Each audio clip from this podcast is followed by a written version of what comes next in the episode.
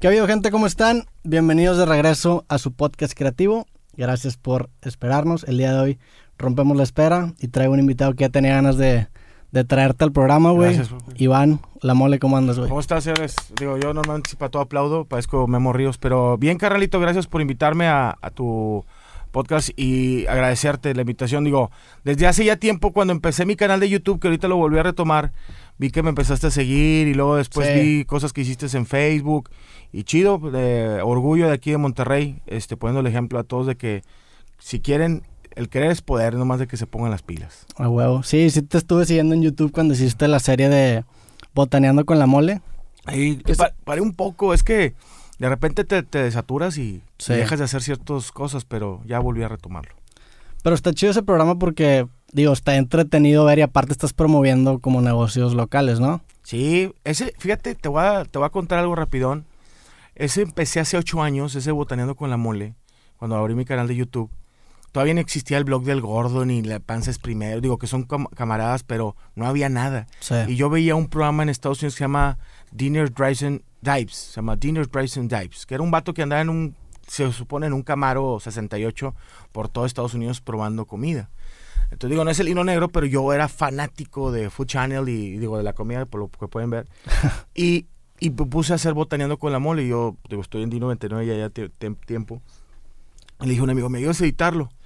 Y al principio mucha gente, por ejemplo, mis- mi, primero fue uno que se llama Nómada Menú, que ya tienen estos vatos una, un restaurante muy fregón allá en Colinas de San Jerónimo. Pero yo los, el primer botaneando con la mole fue de eh, tener un food truck enfrente de Plaza Real, aquí en Gonzalitos. Sí. Y este, y esa cámara con la que grabé, se la compré un camarada en dos mil pesos, me la robaron. Y Con la me- cámara con la que grabaste. Sí, yo creo que grabé, bajé el material y la traían en la camioneta. Y un día estaba echándome unos tacos y un vato metió. la- de- está enfrente de mi camioneta, pero tenía el vidrio abajo y un vato metió la mano y se la. Y pues no le alcancé el vato. Ah, el güey, tú, tú lo viste, lo vi, tú lo viste robar este... Sí, yo lo vi robar, pero no lo alcancé porque obviamente Sí. el vato era un chirigüillo Y de se fue en 50 chinga. kilos y yo me- más de 100 kilos no lo alcancé. Y me subí a la troca y ya no lo alcancé. Y me agüité. Dije, Y que ahí dejaste los tacos y te subiste y lo perseguiste. Sí, sí. Digo, me ha tocado percibir dos güeyes así y este, y a él no lo alcancé, al otro sí. Pero digo que me da risa porque dije, nah, ve a la chingada, ya no voy a estar botaneando con la mole, ahí muere. Este, y gracias a Dios pude por pa- en, en una tienda de aquí de apartamento la, con tarjeta, saqué otra cámara y ahí empecé a hacer este, le, le empecé a seguir. Y ya, pues de ahí eh, yo creo que a los meses se salieron varios blogs. No estoy diciendo que yo fui el, prim- el primero, pero sí fui yo, puedo decir, de los primeros que empezaron a sonar este de comida de blue de food blogger Sí. este pero digo le, le empezamos a dar me gusta esa onda de que ya empecé a ver que se empezó a manejar más en Monterrey la onda de la comida pero o sea grabar cosas de comida y ir a restaurantes pero así empecé botaneando con la mole Oye, si quieres, hazte tantito para arriba, se me hace que estás no hombre yo, yo estoy ¿Sí? gusto más que ahorita te digo me muevo mucho y ahorita le pega a la, mesa. Oye, y también empezaste... Me acuerdo que también hiciste un rato como videos en Facebook, ¿no? Que, que se hicieron muy virales, güey. sí algunos ¿Cómo, cómo fue? O sea, ese pedo también fue más o menos por el mismo tiempo de, de cuando empezaste a hacer botaneando con la mole. sí, sí. Que dijiste, voy a empezar a grabar y empezaste a hacer tipo monólogos. Sí, fíjate, mira, en la comedia llevo yo desde el 2009 por ahí con mi compadre Morocco, este, que empezamos, digo, en radio llevamos más, 16 años, pero empecé a subir pequeños monólogos, yo ya tenía monólogos para hacer de comedia en, en- en stand-up, y dije, los voy a empezar a hacer, o sea, iba a un antro y una situación de un antro, me acuerdo mucho uno que me ayudó que salió el de de 50 sombras de Grey, la película y todos. y entonces hice un monólogo de que, este, pequeño, me acuerdo que duró 5 o 6 minutos en Facebook de que decía yo, pinches viejas, o sea, con todo respeto decía en ese, ya es como somos los regios, este, se quejan de que si de repente estás en, en- haciéndole el amor, el amor, le metes una nalgadilla, se enoja, ah, pero ven en el 50 sombras de Grey y quieren que Y las amarren. Sí. Entonces se empieza a hacer un pedo, cabrón. Y luego ya gente se empieza a pelear entre ellos. O sea, ya no, ya no pelaban el video, o sea, en los comentarios. Y ahí me di cuenta, dije, oye, esto se hizo viral. Fue de los primeros, que, porque hasta una vez estaba en un partido de fútbol y un vato de Televisa de deporte me dijo, oye, ¿tú eres este güey de Facebook? Y yo, sí. Ah, ching, es que allá en Televisa lo estamos viendo. Y me- o sea, ¿a, a dónde llegó? Sí. Entonces empecé a hacer más videitos así cortitos de situaciones de, de la gente, o sea, de, del antro, de comida, de mujeres. Sí, empezaste tú en, en radio con, con los Manriques, ¿no? ¿Ese fue el primer programa que tuviste radio? No, no. Te voy a contar, yo empecé haciendo radio, aunque no lo crean, en el 2000 en internet. Eh, era eh, un, o sea, era un podcast era un podcast. O sea, era de los inicios del podcast. Y no estoy diciendo que yo soy el iniciador, pero un amigo me avise, oye, güey, hay un, una convocatoria para hacer un, el internet, pues estaba de la chingada en el 2000. O sea, no era la velocidad Sí. que tiene ahorita. Entonces me dice, va, eh, van a hacer algo de un podcast. No era podcast, un programa en internet. Ok. Eh, Adrián Peña es un gran locutor de radio que fue director de D99, de la estación donde estoy. Él tenía ese proyecto, se llama xhap.com, se llamaba. Y estaba en ese programa, en ese, en esa estación de radio por internet, estaba Juan Ramón Palacios, estaba varias, varias gente que ya hacía cosas y yo no, todavía ni estudiaba comunicación. Sí. Entonces entramos a hacer una hora de radio, mi compadre Morocco, no, Morocco no, era eh, Marlo, un amigo llamado Marlo, que todavía viví, y este el vato, estamos ahí haciendo el podcast, y era de que pasa, nos escuchaban, compadre, 49, 30 personas, o sea, bien poquita gente ahí del TEC, este, y no fue un programa que, que causó revuelo ni nada. De hecho, después de nosotros seguía Juan Ramón Palacios y llevaba a Moderato y a Molotov, pues nos mandaba la chinga, o sea, Sí. Juan Ramón estaba súper fuerte. Entonces yo daba mi celular para que nos marcaran y recibíamos dos, tres llamadas. Pero no está, era un proyecto que, ah, son de, ah, vayan, estaban en la Torre Milenio que está ahí en Garzazada. Y de repente un día, un mes después, o sea, llevamos un mes, o sea, no estábamos registrados ni en, no sé, era multimedios que jalábamos para ello ni nada. Llegamos a la entrada y, no, ya, ya no pueden entrar. O sea, se acabó. Los, los- los terminaron sin a a avisarle, güey. sí. Y ese fue lo primero que empecé a hacer en radio. Este, digo, yo estaba en prepa, creo. Este, sí, no, si no me, si no recuerdo, porque entré hasta el 2002, 2001 en la carrera. Entonces era el 2000 lo primero que empecé a hacer en radio. Ya después profesional más adelante, ¿Qué estudiaste comunicación? comunicación. Porque nunca, o sea, digo, no- tu estilo de radio nunca fue como que la voz muy modulada de locutor. Claro no. ¿Por, por qué no? O sea, sentiste esa... o sea, a mí no me gusta ese estilo de voz, de que llegas a una cabina y está de repente una chava que no habla nada como está hablando empieza a hablar así, güey. Claro. O sea, ¿por, por qué dijiste que no? O, o dijiste, lo voy a hacer a mi estilo, como una forma de resaltar o por qué, güey? No, mira, te voy a ser sincero, yo no buscaba la radio, ¿eh? Desde morro siempre quise la televisión, fui muy apasiona- apasionado por la tele, veía mucha tele de niño y siempre quise tener mi programa de televisión y estar en la tele. Cuando yo hago casting para D99 en el 2004, eh, estaba Cablevisión y tenían un canal de cable que todavía existe, de D99, donde pasaban videos. Entonces yo hice un casting y yo entré a, te- a tele por cable. O sea, yo hacía, yo presentaba videos. O sea, yo no Sí. era, no entré para entrar a la radio. Obvio, chupaba la radio porque veía a Iván González en ese entonces. ¿Tú qué edad tienes? Tengo 27. Mm, Ponle, no, estaba más morro, porque eso fue hace como, como unos 16 años, ponle que tenías unos 10. Pero Sí. yo, yo seguía con Iván, yo tenía 18 y 19 y veía a Iván González, este, en- se veía la radio y la tele en cable. O sea, la radio era por radio y obviamente y se, y se bloqueaba en, en, en- en cablevisión. Y yo decía, esta es la mamada, güey, yo quiero estar ahí. Todavía no estudiaba comunicación. De hecho, ya estaba en comunicación, perdón. Y entro yo a cable. Entonces empecé a hacer programas, estaban muchos, muchos grandes ahí de la radio y gente muy chingona de televisión este, que estaba haciendo y se empezaron a salir y otros cambiaban y me meten a mí yo como estudiante y era nomás presentar videos de, hola, soy Iván La Mole y voy a presentar a, este, Blink-182, vamos. Desde ya te decían la mole. Me decían La Mole desde la secundaria. Este, y después hay una vacante. Me dicen, oye, hay vacante el sábado. A las, o sea, esos horarios que dices tú, es el horario de la fiesta, de 7 a 9. Y yo, chinga, güey, no me vale madre. O en los domingos. O salte a la calle a hacer, pero no era no hacer radio. O sea, yo no era, mi tirada es hacer televisión, pero carnal, me enamoré tanto de la radio. Llevo 16 años siendo radio. O sea, sí, es el- Los Manriques es el programa más longevo de D99. Digo, algún día va a tener que acabar, ojalá que todavía falte, pero lo he disfrutado, me ha hecho tantas cosas. Digo, lo que soy es por la radio. Sí. Ahorita, a pesar de que hago podcast, tele, cosas en internet, la radio me dio y brinqué poco a poco, fui metiéndome en la radio hasta que me quedé en el prime time, que era en la, en mañana con Morocco, de 6 a, a, a 10, este, en los Manriques. Entonces empezamos y salíamos en tele y en radio, pero yo nunca busqué radio porque yo decía, yo no tengo voz de locutor. Sí. No hablo así chileno, ¿qué anda, güey, con Y este, y ten- tengo muchas moletillas y... Pero a la gente le agradó mi estilo, ¿no? También acaba resaltando, o sea, resalta de, lo que ya hay este, no- normalmente en la radio. Sí. Y vi, vi también en una entrevista algo que dijiste que me identifiqué mucho porque dijiste que la radio te, te dio como que la oportunidad de conocer a gente que tú querías conocer. Claro. Que en ese entonces a lo mejor eran bandas que te sacaban unos 10 años y tú, tú como estabas empezando las entrevistabas. Dirías que la radio te formó entonces, güey. Claro, no, no, carnal. Te digo que a mí me dio tanto gusto que yo era, yo soy fanático de, de Genitalica, de Cártel de Santa, de, de Pato Machete, Control Machete, de todas las bandas, los Claxon de aquí. Y imagínate yo, como estudiante de comunicación, ver esto a Pato Machete así de que no mames, Pato Machete.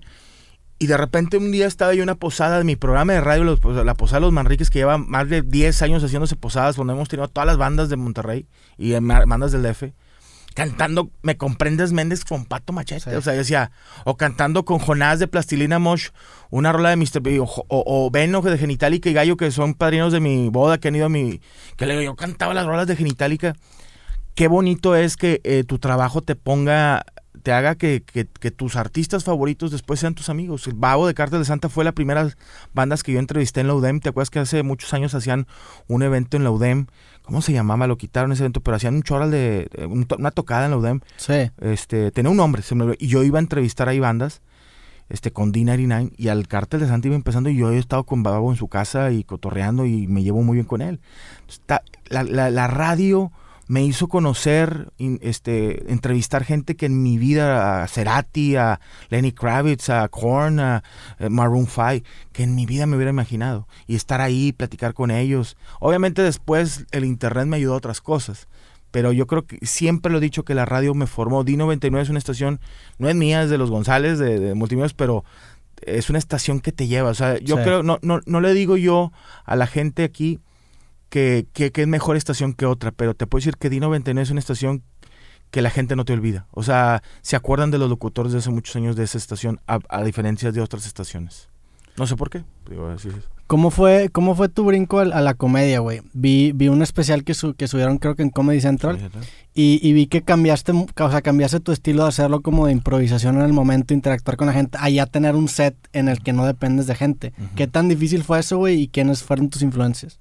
Mira, la comedia, te voy a decir una cosa, también fue por la radio en este aspecto. Sí, lo he comentado en otras entrevistas de Morocco y un servidor hacíamos pues improvisaciones en la mañana, imagínate todos los días a la mañana, no puedo Sí. estar sacando durante Te más de a sacar mamadas Saca, de todos saca, lados, ¿no? Saca pendejadas y yo andaba en la peda y este, ya este.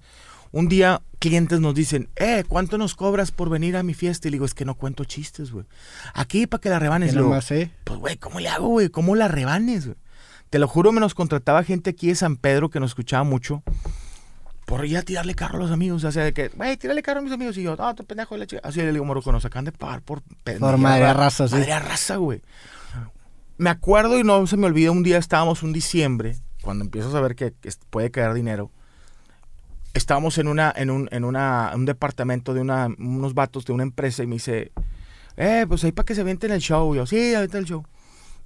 Y le digo, Moro, oye, güey, sígueme el pedo. y empezamos a improvisar, carnal. Oye, pues típico la Navidad, que siempre traen los pinches regalos pedorros y que quién sabe qué. Y Morocco, como ya me sabía el pedo, Sí. él seguía con él. No, sí, este y este. Y empezó. Y improvisamos 40 minutos de algo que no estaba escrito. Eran puras vivencias de nosotros. Y la gente, ja, ja, ja. Y volteó a verlo y le digo, eh, güey, es- esta es, güey. Sí, por Esta ahí es, es. por ahí es. Entonces, te voy a ser sincero y no quiero así jactarme de, de mamón ni nada, pero nunca he escrito nada, güey. Todo lo he improvisado y se me ha ido quedando en la mente. Yo digo que ojalá que no, así no me vaya a destruir la, la- la mente porque voy a valer madre ahí. Pero se me va quedando y lo voy acumulando y lo voy acumulando y obviamente subiéndome a los escenarios, a los, a los bares, vas, vas este, metiéndole cositas Sí. y, y ya traes una base y improviso. Yo la verdad improviso mucho y mucha gente lo sabe, improviso. En lo de, en lo de Comedy Central ya sabía que era lo que iba a decir, pero obviamente no me da miedo cambiar cosas Sí. a la mera hora. Te echo... Que lo cambias. O sea, ahí, por Sí. ejemplo, el otro país, ahí dij- dijiste que Cuernavaca, porque estabas en Ciudad de México, supongo. Sí, o sea, sí. Pero digo, esa habilidad de, saber improvisar y tener. O sea, no escribes nada, no tienes ninguna hora de que estos son mis puntos. Nada más es lo Sí que. he escrito, como pero que muy ya, pocas ya tienes cosas. los módulos que sabes cuándo usarlos. Si yo digo, a ver, este, acabo de hacer uno que, que, que lo hice en el foro Didi y digo, lo necesito practicar más. Este decía, que decía la venta de, de marihuana, es, yo saqué un monólogo que, sea, que, había, que fui a Los Ángeles y conocí un lugar donde vendían marihuana para todo y que había una marihuana que era para ir al baño, o sea, del dos. Sí, Que era puro pedo, yo lo inventé, güey. Lo inventé una pacheca ahí también. eh, con unos amigos estábamos cotorreando y haciendo una carne asada. Y una pedita y le digo yo este, a un güey, oye, ¿qué- ¿qué pasaría si hubiera tipos de marihuana de que puedes ir al baño? Una marihuana para no escuchar a la esposa, una marihuana para, para que te corra tu jefe o para que no escuchara a tu jefe. Entonces empecé a inventarlo y lo saqué una vez en un open mic y luego de repente me presenté en el foro Didi y ahí lo aventé. Pero también me salieron muchas cosas improvisadas Sí. y la gente estaba cagada de risa. Digo, ahorita ya no lo he practicado tanto por el COVID y no hemos pues, podido hacer el show. Pero cosas así, o sea, el de, hay uno no, que, que cuento en, en Comedy Central, que el del baño, que pues yo eso, mucha gente dice, es que Sí. te lo... co-". No, yo lo viví, yo me acuerdo, pues, siempre he sido gordo y que batallé para meterme al baño. Yo siempre me la curo los baños de los aviones que son muy pequeños para los güeyes muy grandes. Y le digo que ahí te tienes que meter de espaldas. Si estás Sí. haciendo el dos, güey, en vez de meterte de frente, pues no te puedes dar la vuelta. Y me jaló, me, me funcionó y, y cambiar ciertas Pero, cositas. pero esos detallitos no los anotas, o sea, no, no anotas de que, ah, un beat del baño, nada más es el que se te quede.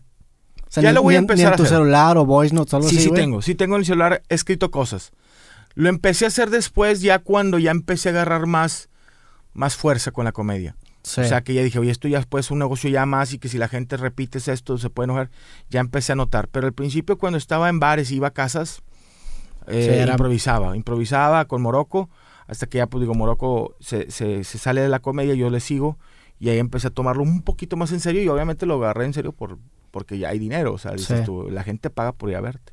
Sí, digo, el- normalmente la- el proceso ese del comediante es muy orgánico porque te vas dando cuenta haciéndolo y luego ya empiezas a, a darte cuenta A- de qué es lo que funciona. Como jale. Este, ¿y cómo han sido tus presentaciones de, de stand-up? Sé que le abriste a Franco Escamilla en, en Estados Unidos, ¿no? En varios Sí. shows allá. Y aquí en Monterrey también has hecho tú tus propios shows. Fíjate, yo empecé a hacer comedia este, en bares aquí en Monterrey, bares, el Das Beer House, que ya no existe, y en bares de aquí en Cumbres pequeños, en, en San Nicolás. Un día voy a uno que se llama el Merequetengue y me habla, que está en San Nicolás, me hablan que es un bar de comedia legendario, como el Unicornio, como la Casa de Oscar Burgos, y empiezo a hacer comedia todos los, todos los fines. Morocco se enferma, ya no puede seguir haciendo comedia, y yo le sigo solo. De ahí haciendo, ahí yo siempre he dicho que ahí es donde agarras callo Sí. agarras callo. O sea, no puedes subirte la- al pabellón M, al Auditorio Nacional, a lo que quieras, pero si tú sacas un show de una hora en un bar como el Merequetengue o la Casa de Oscar o, o- o el Unicornio, con gente pisteando, Que no te va a ir que a ver no te va a ir a muchas ver veces, sí. y le saca risas, ya, ya tienes tu palomita como Sí. comediante. Ojo, bueno, entonces empiezo a hacer ahí. Un día me habla Franco Escamilla y Franco me dice, oye, te quiero invitar a un, a un programa que tengo yo en YouTube que se llama La Mesa Reñoña. Llevaba ocho programas. Yo, oye, no puedo, salgo a las nueve de la noche. y. Te digo, te digo, cuento la historia así como empezó la onda con Franco.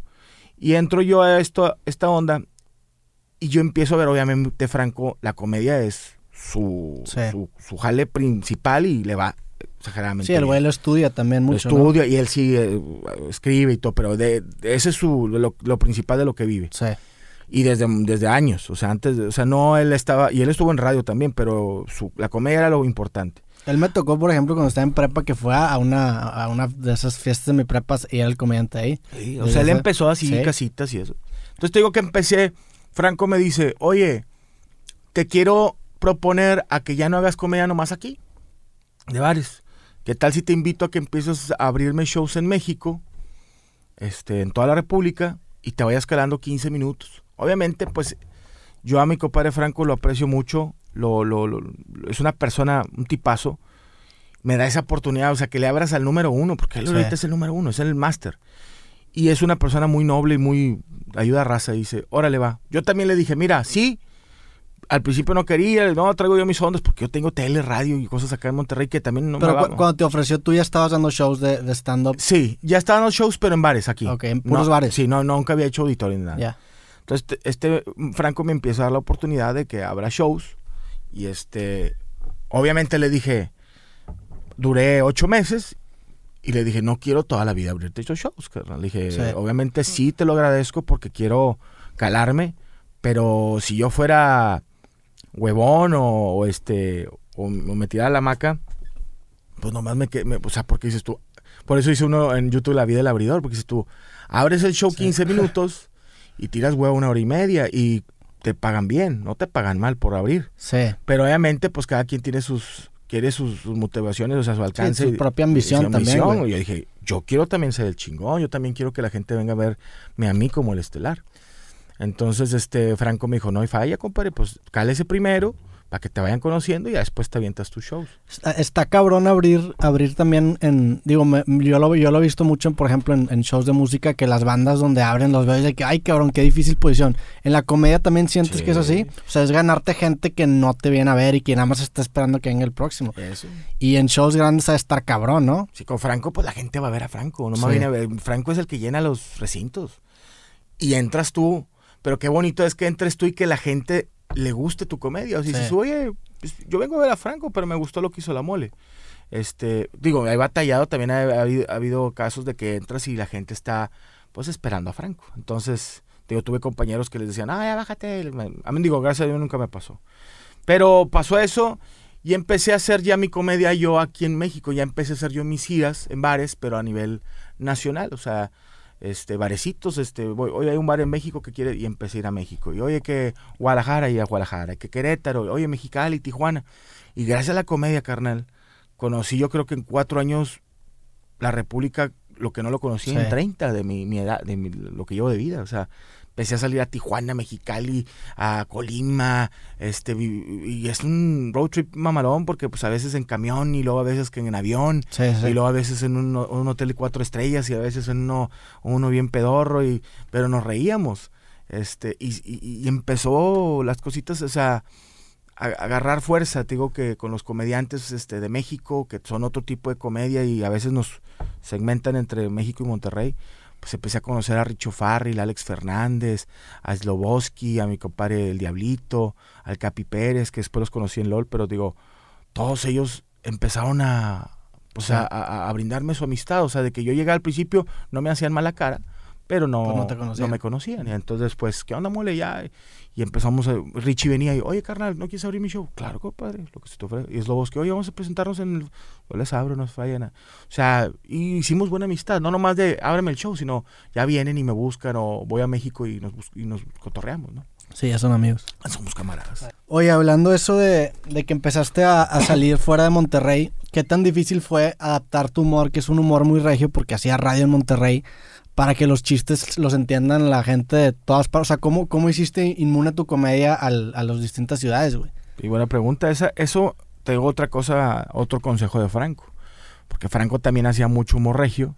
Y me dice, mira, simplemente llegas a la ciudad que vas a, a- hacer show y analiza tu show y ve qué cosas le puedes cambiar.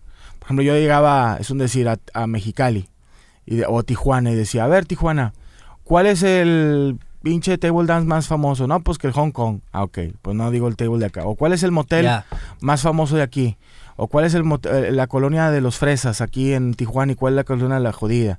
Entonces ya, yo en vez de decir aquí, no, pues estaba una vieja de San Pedro, no, no, fui a comprar una, o aquí digo mucho que colorines o, o la, este, ¿cómo se llama la, la que está aquí en Carretera Nacional? Eh, Misiones. Misiones, sí. Entonces yo le cambio el- a, la, a, la, a la colonia de Colima, a la colonia de la Ciudad de México, a la- o sea, más invierto papel, la comida.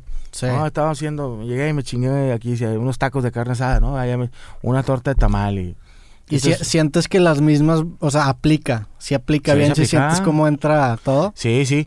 Eh, Hay una, un monólogo donde aquí digo yo, he probado los bollos, ¿no? Los bollos de, Sí. de leche y de... Sí. Allá le llaman... Hay lugares donde llaman hielitos o los bolis o los... Mm. Por ejemplo, aquí le llaman yukis allá le llaman raspados.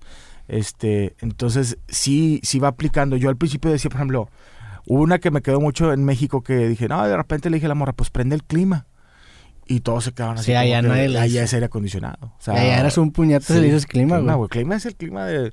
Entonces yo, ay, cabrón. Entonces ya empecé a, a cambiar. Y, oye, es que si voy manejando y me fui hasta Cuernavaca, ¿no? O, o siempre que hay una, una. Esta vieja se fue hecho madre hasta. Si estoy en Colima, hasta eh, Guadalajara. Sí. Si estoy en Guadalajara, hasta, o sea, León. O sea, hago esas referencias cerca de las ciudades. Obviamente de aquí digo, no, me, me voy hasta Saltillo. Entonces siempre hago esas referencias. Pero sí me, me jaló y empecé poco a poco. Es que el hecho es subirte, subirte el- y subirte y ahí te va te vas ganchando. Vas sí, el, creo que es de esas cosas que nada más nada más aprendes haciéndolo, güey. No lo chingas. Oye, platica un poco de todos los personajes que has desarrollado en tu carrera, güey. O sea, ¿qué, ¿cuántos personajes han sido? ¿Más de 50, más de 20, más de 30? Hay muchos. O sea, te conozco al, a Mojamón, al Mago Miado, a ah, varios. tú sí conoces de la vieja escuela. Ajá, pero, pero ¿cómo es ese desarrollo, güey, de, de tener todos los personajes? ¿Y de dónde surgen las ideas? ¿O ¿Es algo que te gusta mucho hacer? Fíjate, sí, no tengo buena, y siempre me la he curado yo, me, río de, mí mismo, porque yo no hago voces, no soy bueno para hacer voces. Hago, si acaso, dos, tres, o sea, eh, Marquitos o, eh, el gato GT, o sea, que, es, que, que sí modulo la voz, pero de todos mis personajes casi la, la misma voz, la mía, más ahí de repente hago más grave o es el mismo tono. Yo empecé a hacer personajes en radio. Empecé con los monstruos maricones, que digo, después los quitamos porque ahorita ya no puedes decir nada de, de ese, pero... Tenías lo de los manfloros Era, que los monstruos maricones eran Draculina y Fran Cristina. Eran dos, dos monstruos, o Frácula y Frank gays. Sí. Y los vatos tenían una... Inventamos, todo tenía un sentido. O sea, tenía una, una pistola que se llamaba el manflorómetro. Sí. Y el manflorómetro, eso lo inventó Morocco y decía, el manflorómetro te disparaba y te, era como el que ahorita te checa la temperatura y te decía tu nivel de, de, manflorencia. Nunca decíamos de jotencia ni de manflorencia, eres un manflor. Y este, y poníamos una rola de, creo que se llama Whitson Sebastian, que Shut Up, es una rola muy gay. Entonces poníamos, y la raza marcaba, y hablaban gays también, se la curaban, porque, de que, a ver, de mi nivel manflor, es que mi amigo, este, siempre que se come un plátano se me cae viendo, y así decía. Referencias de esas. Y luego saqué Josecito y el Huerco, que era la parodia del, del morro y el, ¿cómo se llama? El morro y Pepito. Porque eh, eso era nomás eh, cambiarle el pitch ahí en la radio y se escuchaba como niños, como ardillitas. Entonces éramos la copia de ya dos personajes, este, pero decíamos que éramos los primos. O sea, eh, Pepito era José, o sea, Josecito y el huerco por el morro. Y luego sacamos... También de locutores, ¿no? Tenían... madriando a los locutores. a lo que tú decías al principio. de la voz del locutor. La voz del locutor. Se llamaban los locutores juveniles, que madreamos a, a los locutores de las voces este, poperas y hablamos, ¿qué tal? ¿Cómo están? Esto es eh, aquí, o sea, lo, fingíamos. y este, luego sacamos a los elfos raperos, que los elfos raperos eran... ¿Tienes frío la pava? No, yo estoy con ah. madre. No, no, ya jaló el clima, es que se ha, se chingado la pila. no, no hay falla. No, los elfos raperos, que eran dos elfos, pero estaban bien locos, eran dos elfos que se creían de eh, bálticos, así de, de, de, pinches tierras medias, pero eran de Durango, güey, y se creían, y se creían raperos. O sea, estaba muy grifo el pedo. Y sacamos a Josito del Huerco. Y luego los que nos pegó mucho que fue el tío Gamborín y el gato GT. Que es una parodia del tío Gamboín, que es de hace mucho, de los años 90, y el gato GC. Y eh, el tío Gamborín yo creo que fue uno de los personajes más fuertes que nos pegó, digo, a Morocco, que es de Morocco, en radio. Pero luego de ahí brinqué con Poncho a PGB y saqué el magumeado. Sí. Ya traía Mojamón, pero Mojamón era de una serie que se llamaba Méteme Gol con Poncho, no salí con Chavana, pero pues cuenta que estaba ahí de aparador. Y luego salí con Poncho y el magomeado me empezó. El magomeado fue el primer personaje que, me dio para arriba que la gente, ¡eh, mago, mago! en la calle. Sí. Este, y era un mago que no le salían. Ese lo hacía en radio, pero pues en radio no se puede. Sí, es lo que te iba a preguntar. ¿Cómo fue la transición de, radio a tele? Porque pues en radio muchos te escuchaban, pero pues no te conocían. En tele ya te ponen cara y pues ya te empiezan a reconocer más personas en la cara. Digo, de, la cara, perdón. Sí. ¿Cómo, ¿Cómo fue esa transición y, y, cómo la sentiste, güey? Sí, o sea, al principio, digo, pues se veía en cable, pero no, la gente te ubicaba más por la tele y no por, por la radio. Te ubicaban por la voz. Y hacía yo, el mago miado lo hacía yo en la, en la tele, en cable y en radio, pero no, tenía que hacer cosas radiales, o sea, decía, eh, a ver, soy el mago, eh, a, una llamada y un vato, bueno, este, piensa en un número, cinco, ok, ah, no, piensa en un número, uno, y, yo de mamón, este, ahorita que si alguien que vaya pasando por Constitución a la altura de Plaza de Sésamo, vean al come galletas, qué dedos, cuántos dedos está levantando yo ya lo ya, ya sabía eso, güey, porque pasas por ahí y vas a la raza. Y le tomaba fotos la raza y oh, pues estaba el pinche come galletas apuntando así a plazas esa, güey. Un dedo, güey. ¡Eh! Dejadas que ya estaban, ya estaban puestas, pero yo las, yo las ponía ahí. Entonces dije, cuando me dice Poncho, vente para acá, le dije, déjame meter un personaje, órale va. Y dije, el mago miado. Entonces ya empecé a hacerle de que, pues no es nomás radio, no es la voz, hay que comprar el sombrerito, la capita y qué voy a hacer que vean. Y empecé a sacar pues, pues cosas así de que, de magia pendeja, porque era, un, un, mal mago. pero ese pago me dio mucho. eh. Lo llegué a, una vez lo llevé a hacer, eh, fuimos a Brasil a, a la, a la Copa del Mundo y, a- y la andaba zurrando ahí en Brasil y la gente me da risa porque quería, les daba pena el mago, pero yo les decía, es que yo eso es lo que quiero, porque aquí como, a- como a mí no me conocen y ven que la estoy zurrando y no me está saliendo bien las cosas, los vatos les daba pena que este güey la cagó, güey. Y yo, güey, O eso... sea, la- les daba como Sí, cosas. Sí, de sí, que sí, pobre vato, porque yo decía, voy a desaparecer y, y se me caía y, y todos así. Y pues no me conocían y yo decía, esa es la reacción Sí, del mago claro. En Monterrey pues ya sabían que, quién era. Y este, y así empezó, empecé a sacar a, a, pues a, a este Marquitos, que también fue uno que lo saqué en Acábatelo, el gato, el gato Jete, eh, eh, ¿quién más saqué? No, pues que saqué varios, eh, Robin Food, que lo metí en LOL también, eh. Marisela, que era una fan, este, En, en ese sentido, te han dado mucha libertad en, en multimedios de, de hacer lo que quieras. La verdad sí, carnal. Mucha gente critica mucho multimedios y me tiran a mí por estar en multimedios. Es la única empresa en la que he estado desde que salí de la carrera y bien o mal siempre me han apoyado, ¿eh? O sea, siempre, digo, a lo mejor al principio no se me daban muchas cosas, pero entré en radio fuerte y luego después brinqué a tele y ahorita ya estoy estre- est- estre- estrenando mi programa de televisión y digo, estoy agradecido, digo, y, y mucha gente ha cambiado de empresas y yo llevo en la misma. Digo, a lo mejor algún día me salgo o me sacan o no sé. Pero siempre me han apoyado, carnal. Siempre me han dicho, pues dale, güey. Sí, fíjate que es algo que yo me he dado cuenta hablando con gente este, que ha estado en multimedios que normalmente salen muy agradecidos.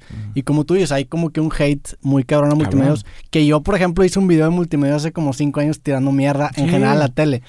Y, y, o sea, lo que yo he visto es que mucha gente que sale en multimedios, por ejemplo, me tocó aquí platicar con Aldo Farías, con Sergio Dip, es gente que sale muy agradecida de multimedios y eso me llama mucho la atención, güey. Sí, es una empresa que aprendes, güey. Sí. O sea, Aldo Farías es un grande, y un Sergio Dip igual, están en grandes empresas, pero pues, es un trampolín fuerte. Yo he seguido ahí, mucha gente, es que ¿por qué no te sales? Porque no tengo la necesidad de salirme. O sea, Sí. le dije, multimedios, y se los digo, me ha dado la oportunidad de que yo haga lo que yo quiera por fuera y siempre me han abierto las puertas. Oye, voy a ir de shows, dale. Nomás cumple con tu trabajo. O. o los días que no vengas no se te van a pagar. O sea, yo no soy de esos de que, oye, me voy a salir, pero págame completo. No, no, o sea, digo, el día que no venga no me lo pagues. O sea, So, ahorita, ahorita tu, tu rutina, ¿qué tan, o sea, vas todos los días a multimedios? Sí. ¿Qué, qué grabas? Acábatelo. ¿qué estás estoy ahorita, lo- es que estoy por ejemplo, en la, en la, en la tarde sacábatelo, que ya llevo tiempo. y Pero, pero grabas de lunes a viernes. es del- O sea, ahorita es- vas es a ir para Acábatelo. Sí, es a- a a al ratito, el acábatelo. Y luego tengo radio ahorita, no estoy ya en la mañana, estoy nomás de 7 a 9. Ujú. Pero, perdón, el, el- el calostrito. Que es un chingo de 7 a 9, güey. 7 a O 9. sea, esto- estás casi todo el día en, en vivo en alguna forma. No, y carnal, te digo una cosa. Hubo un tiempo, O sea, 10 estás, más, años, estás más en vivo que no en vivo, güey. sí, que estaba de 6 a 10 de la mañana en No radio. mames. y luego hacía tele. PGB lo hacía como a las. como a la 1 de do, a 2. Y luego tenía todavía Manríquez de 7 a 9 en la. No, de 7 a 8 en la tarde o 6 a 7, no me acuerdo. Pero por ejemplo, ahorita voy a tele y luego salgo a radio y luego hago eh, la mesa reñoña con Franco. Y Sí. luego mañana. Hoy también grabas mesa reñoña. Es en vivo, o sea, e- es en YouTube en vivo. Y lo mañana, tele, radio, y tengo mi podcast con Franco, que se llama Los Amos del Universo. Y, por ejemplo, a veces tengo entrevistas así como, como contigo. El, el viernes hago unas cosas con Jordi Rosado para México. Este, o sea, y luego, por ejemplo, mañana martes, yo tengo mi programa que se llama Buenas noches, Don Femat, que sale en el canal de YouTube de Multimedios Ah, Privados. sí lo he visto. Está va- chingón, felicidades, güey. Gracias, hermano. Llevas, poco tiempo con eso, ¿no? Llevo seis meses. Sí, sí he visto algunos capítulos y está chido el formato. güey. y la gente le gusta. Ahorita tuve el chavo de Netflix, el que sale bailando el Ulises. Ah, sí vi la película ayer. Sí, y lo entrevisté y muy chido. Pero, por ejemplo, ya sale a tele abierta este viernes que viene. Y, o sea, yo empecé. Ahí me dijeron, ¿qué quieres hacer? Esto. Ahorita no se puede en tele. Le dije, dámelo en YouTube. Le dije, pues tienes dos millones y medio de Es lo que te suscriptores. decía, el, el potencial de ese tipo de programas en internet está cabrón, güey. O sea, puede ser un programa que en YouTube se haga grande, güey. Es La el neta. primer programa de YouTube de Multimedios. Multimedios, yo le dije, oye, tienen un canal de dos millones y medio de suscriptores. Le dije, ¿por qué nomás ponen puros cachitos de sus programas? Pero tienen también otro de el de Adrián Marcelo con el otro güey, ¿no? si Adrián Marcelo ¿Cómo presenta. se llama ese? En serio, es algo No, es en serio. Está, cuenta que está los miércoles Adrián Marcelo presenta, que es el programa Ah, de sí. Adrián Marcelo. Pero ese sí sale en teleabierta. Ok. Y luego está ese en serio, que es los jueves, con eh, Quique Mayagoite y Adrián Marcelo. Ahí yo estaba haciendo tres minutos de comedia al principio, y ahorita ya no, por la, o sea, por la pandemia, y ahorita pues ya estamos saturados de cosas. Pero este, y se supone que el mío va, Va a las 12 de la noche porque yo lo pedí también a esa hora, digo, y me lo dieron a esa hora porque está pasadito de tono. O sea, hay a veces entrevistas donde sí, pues en YouTube puedes decir un poquito más malas palabras. Entonces le dije, si lo pones a las 10, se te van a ofender la gente, mejor ponlo a las 12 y no me dejes descuidar el YouTube. Le dije, para mí, yo le dije, yo quiero ser el primer programa que haga multimedia para YouTube. Sí. Y ese fue el Buenas noches, que al rato vas a ver que van a hacer más programas. Le dije, Aprovecha la plataforma. Cuando dices se va a ofender la gente, te o sea, ¿qué, ¿qué, hace la gente? ¿Manda quejas literal a multimedia? Hay una... ¿Los multan o qué pasa? ¿Sí? ¿Sí? Hay una empresa que se llama De las Buenas Costumbres. Y de hecho en los Manriques nos tiraban gacho. Que, que decían, te mandaban como multas de que, a ver, ponen a gente a escuchar la radio y la tele. A las 6.30 este, este individuo dijo este, de una forma fálica, doble sentido y todo. Y te ponen multa por cada vez que haces eso. A multimedios. Entonces, digo, muy que nunca me lo ha rebajado multimedios, pero te ponen como termómetros que ah. verde es normal, amarillo están, y rojo ya. Pero pues, digo, el Cepi Boy, que es mi camarada, pues está siempre en rojo. O sea, pero pues, lo escucha mucha gente que. O sea, te mandan un termómetro a final de mes de cuánto, o sea, de, que, se pasó? de qué tanto te pasaste lanza. Pues la gente quiere escuchar eso. Claro, pues digo, ya, ya que, que termina, eh, por eso el, el, formato de internet se volvió tan popular, porque es una antítesis a es precisamente esa como que estructura rígida, rígida de las televisiones y por eso los podcasts se hicieron tan, claro. tan populares. Y, y, por ejemplo, el, este programa que estás haciendo exclusivamente para, para YouTube, eh, ¿cómo, fue? O sea, ¿tú tenías ganas de hacerlo ya, ya hace rato? O sea, ¿cómo quieres saltar un poco más a internet o, cómo fue el, el proceso de, de, querer hacerlo, güey? Toda mi vida, carnal, te digo que desde morro quise tener mi propio programa de televisión. De televisión, no de YouTube. Eh, de televisión. Siempre quise ser como que el, el, O sea, yo he trabajado con Mario Besares, con Poncho de Nigris, con Franco Escamilla, con Eugenio Derbez, con todos. Pero siempre he sido yo el de al lado. O sea, y no me siento menos. He aprendido de todos ellos. Un día se me acerca, ya no está, Mauricio Latorre, este, que estaba en multimedios, y me decía, ¿qué quieres? Yo le dije, mi propio programa, güey. Llevo 10 años, 11 años queriendo mi propio programa. Obvio, y no digo, no, no, no, no, no me miento a mí mismo, nunca he sido el estereotipo de un conductor de, televisión. Tú ves una de Marcelo, un Quique Mayagüez, unos vatos de 1,90, 90, 1,85 delgados, marcados.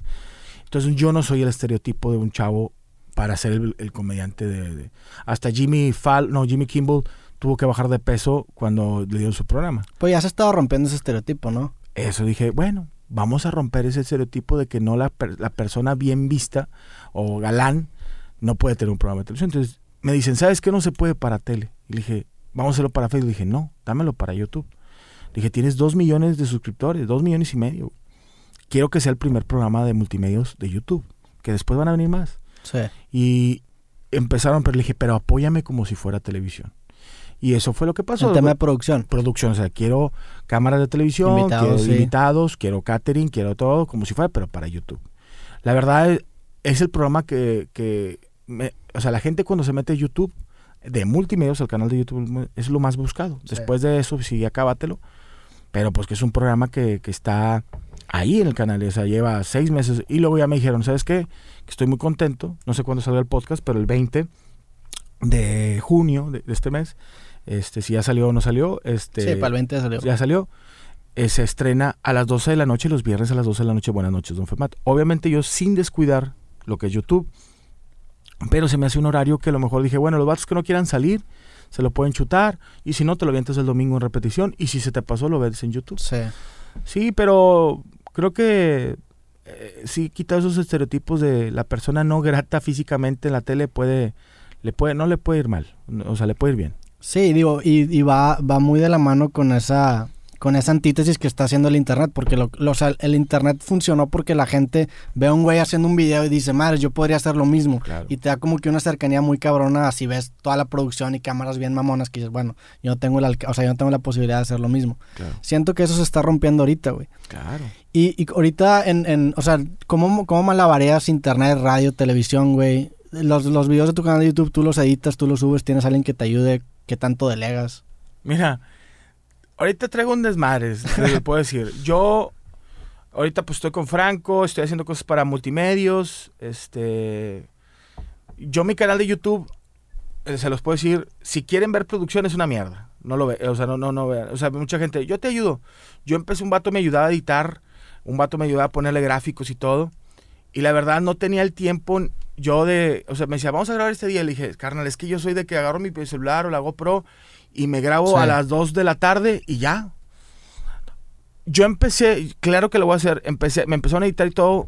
Cuando se vino lo de la pandemia, este, dejé de meterle a YouTube y no estaba recibiendo la lana del mundo, pero era una ayudita chida.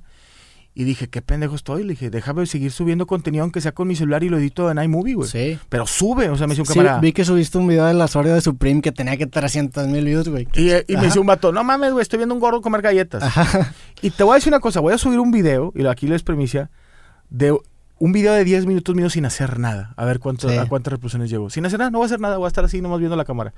Pero te digo, no estoy diciendo que estemos mal, sino que decía yo, oye, les voy a dar contenido. O sea, decía, hoy me llegaron las Oreo Supreme contra las María. Oye, me llegó, voy a, este, compré cuatro, cuatro cervezas de diferente país, me las voy a pistear con ustedes. Entonces yo, yo, mi tirada es como decirle, carnal, no te estoy vendiendo a que, yo veía vatos que, digo, con todo respeto y qué bueno que lo hacen, que tienen su canal de YouTube de que, él es Juanito, ¿qué tal? ¿Cómo está? Bien producido, 200 visitas. Entonces digo yo, no, es, por ahí, güey. No, güey. O sea, le digo, sí, métele producción porque le das calidad a la gente. Y hay gente que sí me critica, mole, métele más producción. Franco es igual, dice Franco. Franco sí, si tiene sus van y todo bien, pero dice el vato, es mi cámara fija y grabo. Y, si no te gusta tu pinche podcast tú, ya es tu programa tú, O sea, entonces yo empecé a hacer ese tipo de contenido. Me grabo con el iPhone, tiene buena resolución el iPhone. Oiga, raza, ¿saben qué? Te da la chingada. Voy a conseguir una caja donde venían fotos de mis exnovias. Las voy a abrir. Y empiezo a abrirlas. Y mi vieja aquí está y se va a enojar y la rompo. Y, y la raza dice, güey, pues es contenido que de repente estoy en la casa, deja ver qué está pisteando la mole. O qué se va a tragar. O qué está haciendo este cotorreo. Es como si estuvieras con, cotorreando con un amigo, nomás que no te responde. Y digo, obviamente, hay cosas que te jalan. hay, cosas que, no. Hay gente que dice, no, no me gusta ese tipo. Ah, bueno, sí, sí me gusta, yo sí lo voy a ver. Sí, a fin de cuentas el equipo realmente acaba resaltando lo, el, la sustancia del contenido, pues el contenido no, no, tiene, o sea, si el contenido es bueno, pues, si lo grabas con tu celular, si le metes producción le va a ayudar, pero si el contenido es malo o, no llama la atención aunque le metas toda la producción, digo, es la frase esa de que aunque la mona se vista de seda, es el mismo pedo con el contenido, aunque le metas la mejor producción, si no da risa o no te entretiene, pues no va a servir de nada, Y conocemos bastante gente. Y, te enmascaras en pum, pum, pum. Y, de, pues, cortes, y 100, 100 visitas yo pues métele más contenido, güey, métele otra cosa, no tanta edición. Que eso, digo, creo que es algo que te da mucho la comedia porque te forza a hacerlo, güey. Entonces cuando ya lo haces, ya, ya te vuelves bueno. Por ejemplo, vi un live de John Mayer hace como un año que el güey decía, le preguntaban mucho, ¿cómo escribes una canción? El güey dice, güey, olvídate de todo lo demás de las guitarras. El güey dice, trabaja en el corazón de la canción, o sea, en la melodía. Enfócate en lo que hace buena la canción, que es que la gente la pueda tararear. Una vez que ya domines eso, aunque la toques una guitarra de mil pesos o en una de diez mil dólares, va a sonar bien, güey. A huevo. Creo que es lo mismo con el contenido. Aunque hagas videos en tu iPhone, si son videos entretenidos, la gente lo va a ver, güey. Claro. Sí. Y hay, hay, un, hay una película que, que, siempre pongo de ejemplo que se llama Tarnation, que es de un, un director que se llama Jonathan Cawet. ah, no, pero te entendí Sharknation, no. Ah, no, no, Tarnation, eres otra. Pero esta, es una película que ganó de que el Festival de Cannes, una película bien galardonada. Y si tú te metes a la, a la, página de Wikipedia de la película, te das cuenta que costó 200 dólares en hacer. O sea, el güey la grabó con su cámara, le invitó una piso a sus amigos y los puso a, actuar. Pero el güey era bueno y era talentoso. Entonces, aunque tenga equipo pinche, sobresale y le ganó a películas que costaron es que chingo de dinero. Es que ese es el, Yo siento que la gente ahorita está ávida de, de contenido orgánico, pero natural, güey. O sea, exactamente. así soy yo, güey. O sea, así yo les digo, carnales, no tengo para editar ahorita, güey. Y vatos me escriben, yo te lo hago gratis. No, güey, no es la idea, porque el día que pueda, te voy a pagar.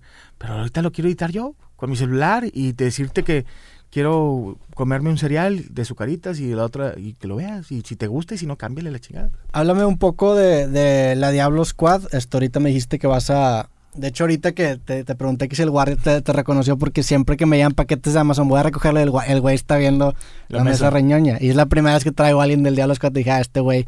Según yo, el guardia no sabe ni que yo hago este pedo para ti si te sigue, güey. Sí, me dijo, ¿vas al estudio? Ah, la mole. Sí, entonces, ¿qué, o sea, cuéntame cómo surgió esa, ese pedo. O sea, tanto la mesa reñoña y creo que tienes otro podcast también con, con, Franco. se llama Amos del Universo. Amos del Universo. ¿Cómo fue esa colaboración, güey? Bueno, la mesa riñoña fue de que te digo que Franco, él ya lo tenía, es un podcast, él empezó haciendo un, podcast también con unos amigos y luego después lo pasó, lo grababa y lo hacía en YouTube, lo subía grabado. me habla a la octava mesa riñoña, o sea, la octava mesa me dice, oye, te invito de invitado. Ya había tenido al perro Guarumo, a otro, al Capón, y no me acuerdo quién más. Le digo, órale, va, nomás que yo termino a las nueve. Y se te espero aquí a las nueve y media, porque ellos graban a las seis.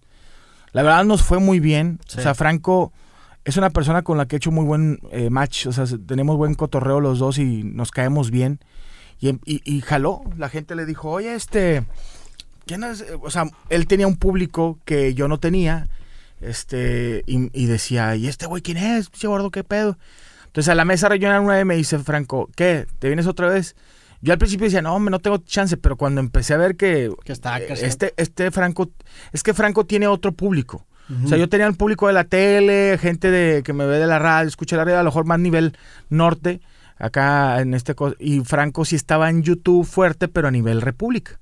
Este lo ve mucha gente de México, de entonces, y sus, y sus fans son muy muy este celosos y son fieles. Son fieles. Estos los fans fieles. Es que, si me caes, te voy a apoyar. Si no, me caes, te voy a llevar la chingada. O sea, ni aunque quieras, Franco, decir que vas a entrar, si no me caes, no te voy. Entonces me, aceptaron muy chido los fans. Hicieron otro, de hecho, se hicieron algunos fans míos.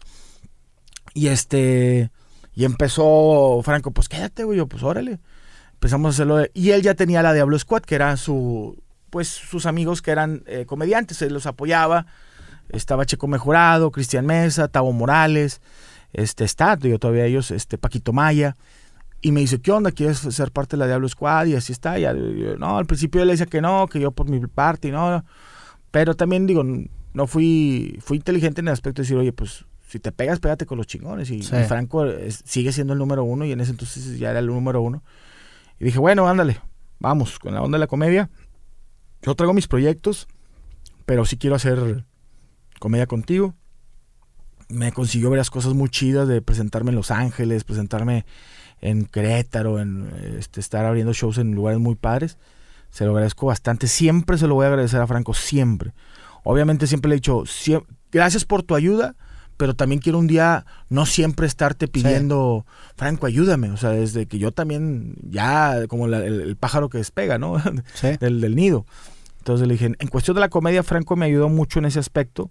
Este, yo ya traía pues mucha base, traía más de 15 años de experiencia en muchas cosas de la teleradio, pero este, creo que mi, aporté bien para su proyecto de la Mesa Riñoña y luego después saca su Radio Squad, que era por Twitch y tenía una estación de radio y por internet que después la quitó, pero me dice, vamos a ser amos del universo y también nos empezó a ir muy bien. Entonces, esa mancuerna que no teníamos que estar más todos juntos, sino con Franco y yo, una hora de podcast y ya llevamos tres años haciendo ese podcast y con la mesa cuatro.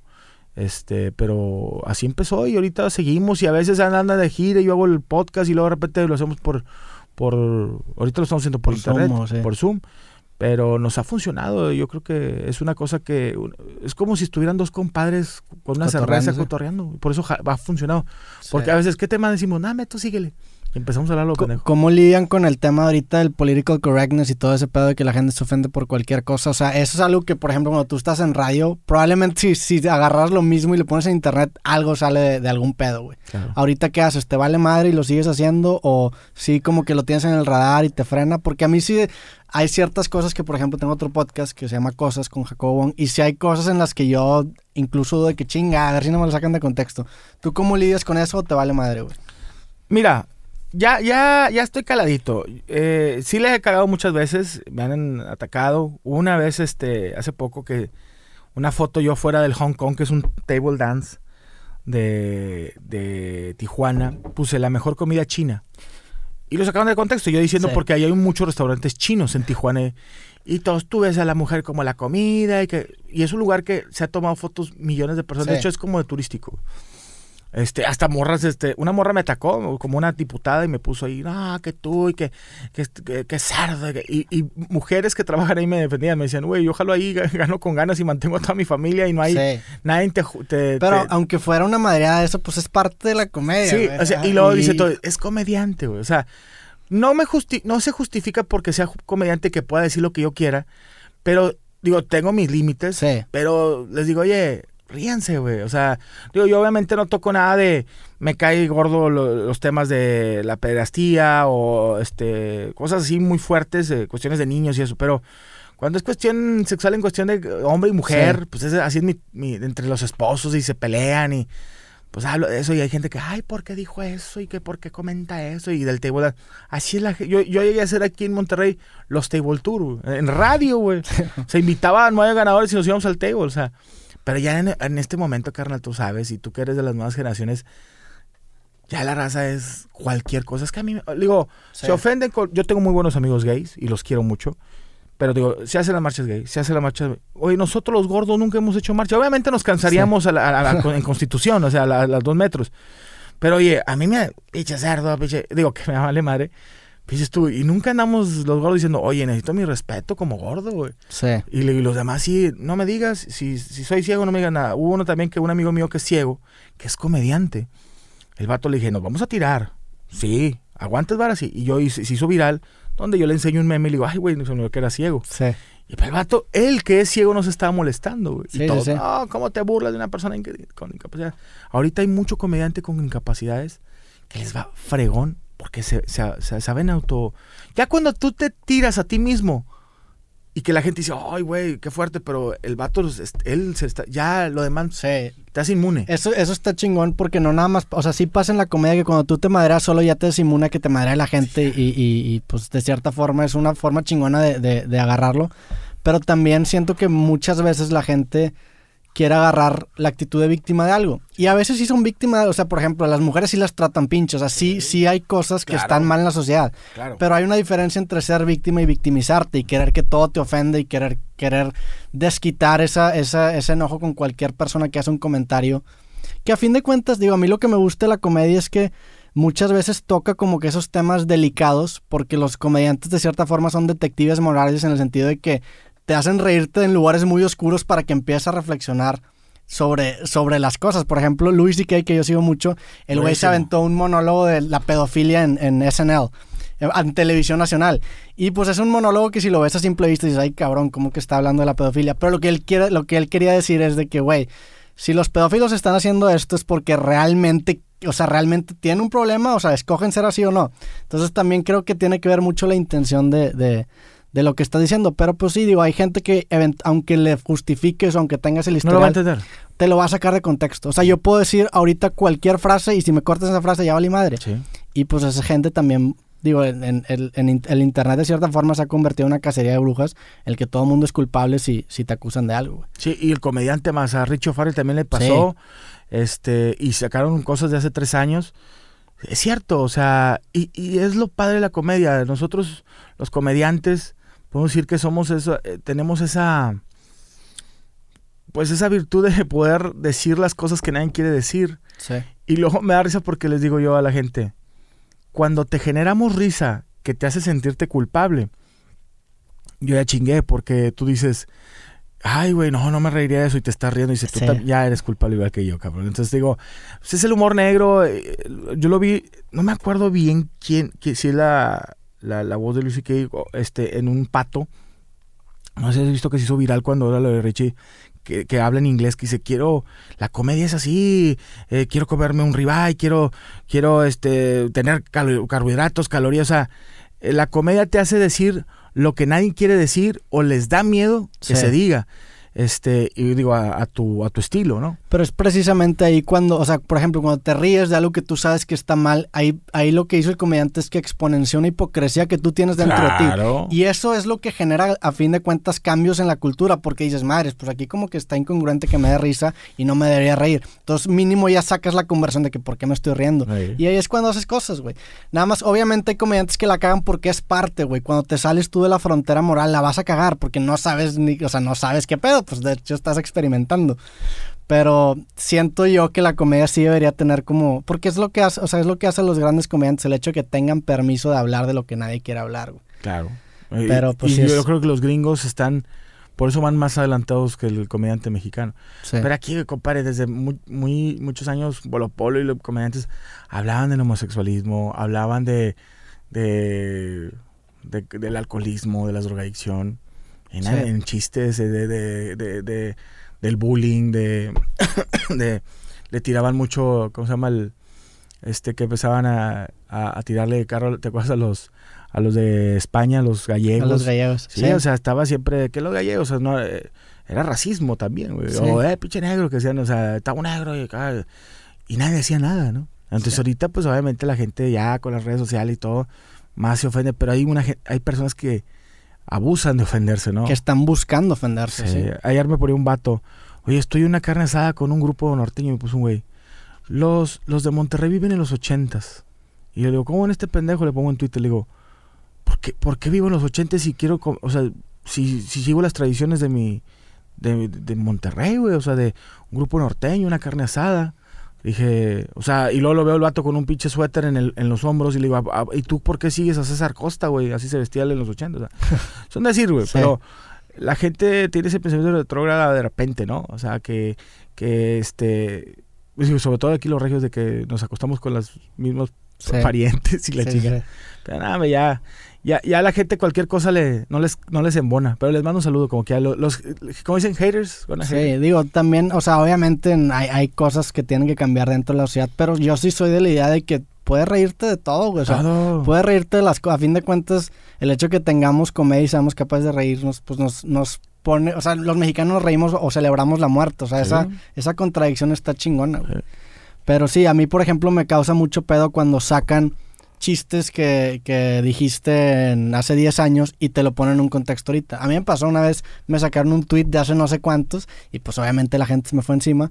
Y es bien fácil ahorita estando en el presente juzgar al pasado con tu contexto actual. O sea, es bien fácil condenar la ignorancia del pasado con la sabiduría del presente. Porque pues ahorita ya sabes que está mal y en ese momento no sabías. Si tú te pones a leer la literatura de que clásica de, de los gringos, son puros racistas y saben las palabras más cabronas. Ajá. Pero pues en ese momento no habían reflexionado sobre eso, güey. O por ejemplo a Jimmy Fallon que le sacaron que hizo blackface y le llevó la chingada o a... O a, Chappelle o a, Chappelle. O este Chris Rock, ¿no? No, no fue a, a Kevin Hart. Kevin Hart. El de los Oscars, sí. Sí, ese tipo de... O sea, el, el, el, agarrar algo en un contexto diferente y juzgarlo ahorita es lo que se me hace una mamada. y la gente así es. Ahorita trae ese deporte. Que es el pedo del internet. El pedo del internet es que si te retuitean algo que tuiteaste tú hace 10 años, parece que es de ahorita. Y es el pedo que el internet como que aplana la dimensión, la dimensión tiempo, entonces de que, güey, pues ahorita hay que juzgarlo y solo cagada. Sí, a huevo. Pero pues sí, o sea, tú, tú en ese, en ese sentido que te cuidas, porque aparte es cuánto, o sea, cuántas horas estás al aire, obviamente vas a ir pendejadas. No, no, cara, no me cuido. O sea, tengo que decir, o sea, si sale algo del pasado, la gente sabe que así soy. Y siempre se los he hecho saber. Carnales, así soy. O sea, soy chilero, soy, digo, obviamente me encanta mi trabajo y todo, me gusta la cerveza, me gusta la música norteña, me gusta cuidar a mis hijas. Yo nunca voy a dejar de hacer lo que a mí me gusta. Y, o sea, hay vatos de que yo opino que opinan mis huevos, cabrón. Pon tu pinche, o sea, saca tú tu opinión. Saca, tú tu que yo opino que tu programa deberías de hazlo tú, güey. Te voy a poner un comentario. esa es la, la, frase deberías, es la frase más cagante que te pueden contar. mis huevos, güey. Así yo les digo. Hace poquito te voy a hacer un comentario. Y no es de mamador. Yo venía y me iba a comprar un 6 de cerveza. La cheve estaba en 500 pesos el 24. Yo traía cuatro billetes de 100. Digo, cinco billetes de 100, perdón. Este, y dije, ¿sabes qué? Sí me la puedo comprar. O sea, pero voy a regalar cinco billetes de, 100. ¿Por qué? Porque se me hinchan los huevos, discúlpame, pero se me hinchan los huevos.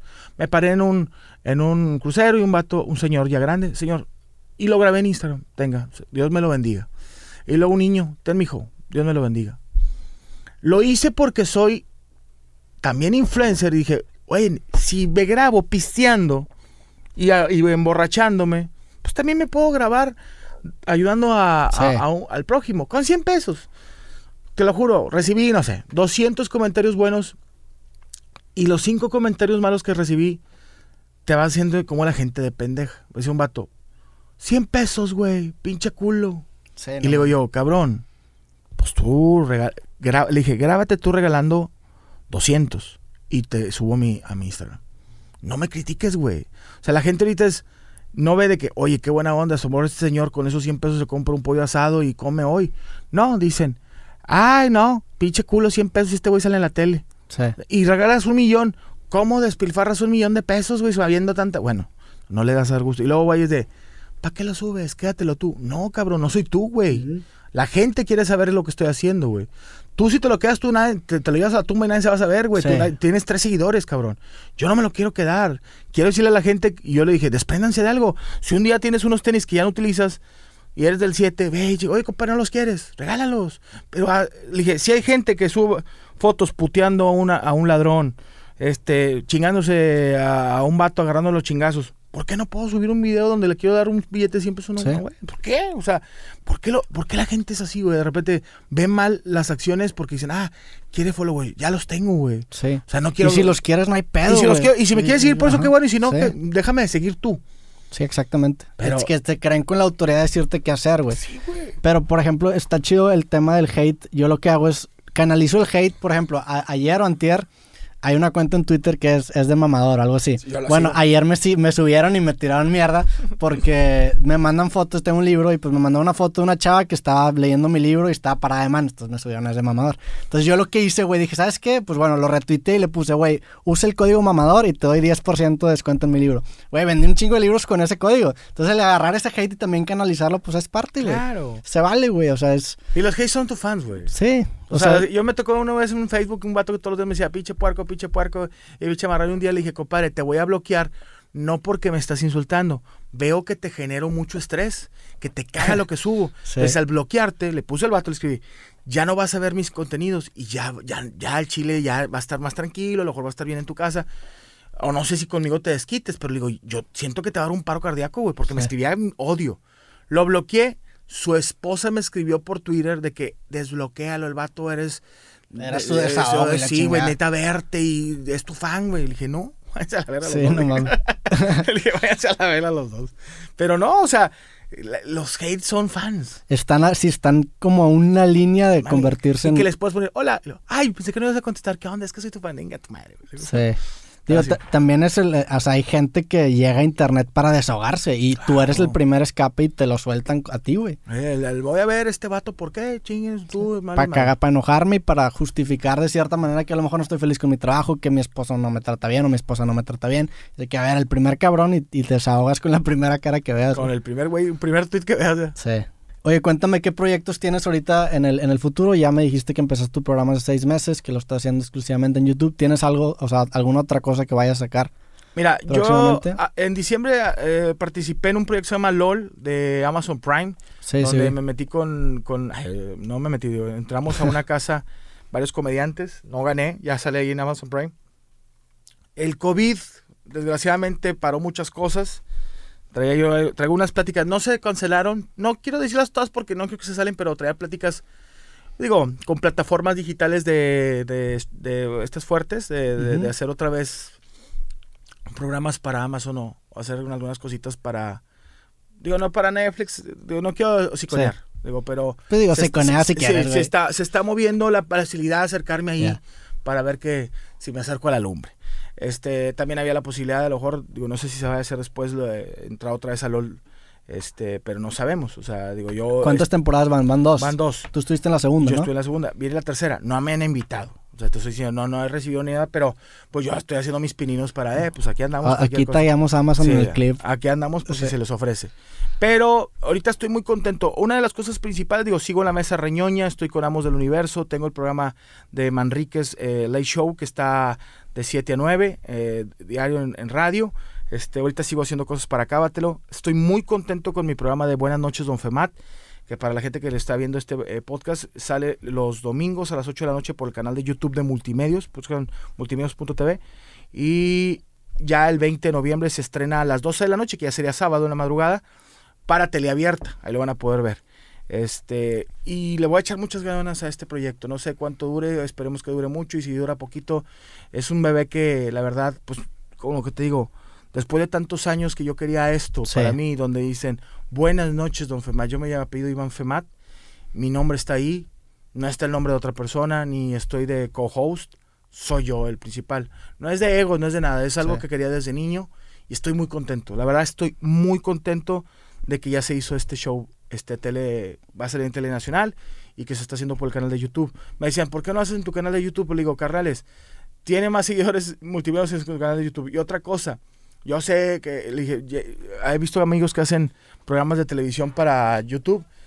Le dije, no puedo competir contra una empresa que tiene todos los todo, todos los artifundios, como digo. o sea, ellos me están prestando el estudio, toda la infraestructura, toda la infraestructura el rack, el, el, switcher, todo de televisión para mi programa de YouTube. Entonces digo, no, no hay competencia de eso. O sea, yo sé que puedo poner un canal, este, un, como decía al principio, como hago las cosas para YouTube más chileronas, pero en este sí lo quería hacer. Si tengo la posibilidad de que me puedan dar todo eso y yo no invertirle, pues, pues darle y todavía me paguen. Entonces, con ganas.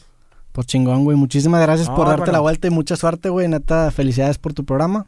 Te deseo lo mejor y, pues a ver cuándo armamos otra platicada después, güey. Claro, compadre, te agradezco yo bastante. Digo, no te den el gusto de conocerte cuando me escribiste. Dije, jalo. Este, yo te digo, desde hace tiempo ya seguía también tus cosas. Qué chido que seas un chavo joven que, digo, no me considero viejo, pero ya tengo 38 años, ya estoy llegando a los 40. Pero. Los 40 son los nuevos 20. Son los nuevos 20. Digo, como quiera ya traigo el aceite negro, tengo que cambiar a cambio de filtro. Pero digo, desde que vi tus cosas en, en, redes sociales y en YouTube, me, no está peleado la cultura o el documentarse o la inteligencia con, con, la juventud. O sea que no porque estoy joven, este, quiero hacer mi desmadre y que estoy bien pendejo. No, digo, gracias a Dios pones un ejemplo tú muy fuerte que pues, si le agarras un librito, si le, si le escribes y tengas un buen este eh, conocimiento ahí de, a lo mejor en general de ciertas cosas, te puedes defender para muchas cosas en un futuro y sobre todo para las redes sociales. Entonces, felicidades tú también, carnal, cuenta conmigo para lo que se te ofrezca y gracias por invitarme aquí a, tu cueva. A mi, al estudio, güey. Al estudio. Pues ya está. Gracias. Este, te pueden seguir en, en redes sociales como. Síganme como La Mole Chida en Twitter, soy La Mole Chida en Facebook Mole82 en Instagram, estoy en TikTok también, La Mole Chida, estoy en todo. Tinder, La Mole Chida, creo que ahí me puedes encontrar. Y YouTube, mi canal de YouTube es como La Mole Chida. Ya está, cabrón. Gracias a todos por escuchar o por ver el, el capítulo de Creativo y nos vemos la siguiente semana. Que estén bien. Sobres.